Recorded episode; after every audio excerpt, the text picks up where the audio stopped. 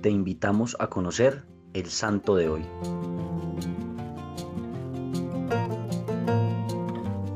Hoy recordamos a Santa Catalina Labouré. Nació en Francia en 1806, en una familia campesina. A los ocho años su madre murió y ella se encomendó a la Santísima Virgen para que le sirviera de madre. Su hermana mayor fue novicia vicentina, así que ella quedó a cargo de los trabajos de la casa. Nunca aprendió a leer ni a escribir. Catalina sintió desde pequeña un deseo de ser religiosa, pero su padre no se lo permitía. Ella en oración le pedía a Dios que le diera el regalo de servirle. Una noche, en sueños, vio un sacerdote que le dijo, Un día me ayudarás a cuidar a los enfermos. La imagen de ese sacerdote se le quedó grabada para siempre en la memoria. A los 24 años fue a visitar a su hermana y vio en la sala del convento un cuadro con la foto de San Vicente de Paul. Era ese el sacerdote que hacía varios años se le había aparecido en los sueños. Tanto insistió en que esa era su vocación que al final fue aceptada en la comunidad. El amor a Dios les llevaba a cumplir fielmente sus ocupaciones. Llevaba una vida sencilla, atendía a los más necesitados en asilos, manicomios y hospitales. Donde había enfermos o sufrimientos, ella los llenaba con oración y mucho amor.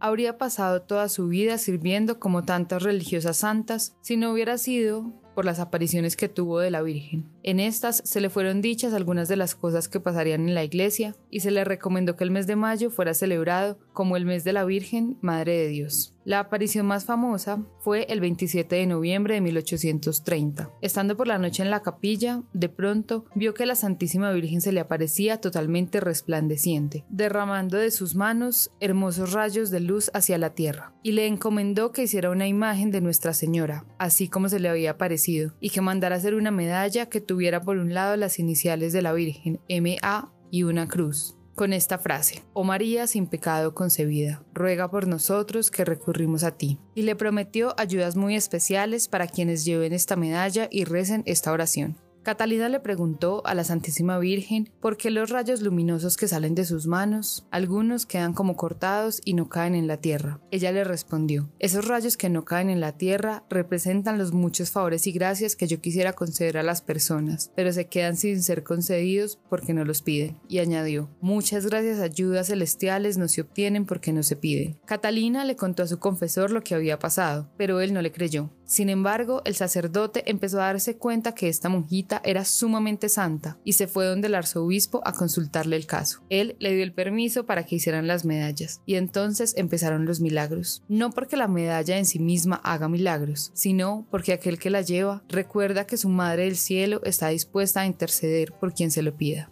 El padre Aladel, confesor de la Santa, publicó un librito narrando lo que la Santísima Virgen había venido a decir y prometer, pero sin revelar el nombre de la monjita que había recibido estos mensajes, porque ella le había hecho prometer que no diría a quién se le había parecido. Y así, mientras esta devoción se propagaba por todas partes, Catalina seguía en el convento, sirviendo a su comunidad y a los demás. Ocho meses antes de su muerte, Fallecido ya su antiguo confesor, Catalina le contó a su nueva superiora todas las apariciones con todo detalle, y se supo quién era la afortunada que había visto y oído a la Virgen. Por eso, cuando ella murió, todo el pueblo se volcó a sus funerales. Catalina murió el 31 de diciembre de 1876, y en 1947 el Santo Padre, Pío XII, declaró santa a Catalina, y con esta declaración quedó también confirmado lo que ella contó acerca de las apariciones de la Virgen Sí, era verdad. Hoy, Santa Catalina la no solo nos enseña a ser dóciles y humildes, sino que nos invita a no olvidarnos nunca de nuestra Madre la Santa Virgen María, y a que la tengamos más presente en nuestra vida y sobre todo a que contemos con ella como nuestra intercesora. Hoy te invito a que hagamos juntos la oración de la medalla milagrosa a la Virgen María. Virgen Inmaculada de la medalla milagrosa, que te manifestaste a Santa Catalina la como mediadora de todas las gracias. Atiende mi plegaria. En tus manos maternales dejo todos mis intereses espirituales y temporales, y te confío en particular la gracia que me atrevo a implorar de tu bondad, para que la encomiendes a tu Hijo, y le ruegues concedérmela, si es conforme a su voluntad y ha de ser para bien de mi alma. Eleva tus manos al Señor y vuélvelas luego hacia mí, Virgen poderosa. Envuélveme en los rayos de tus gracias para que la luz y el calor de estos rayos me vayan despegando de las cosas terrenas y pueda con gozo en tu seguimiento hasta el día que me acojas en las puertas del cielo. Amén. Cristo Rey nuestro, venga tu reino.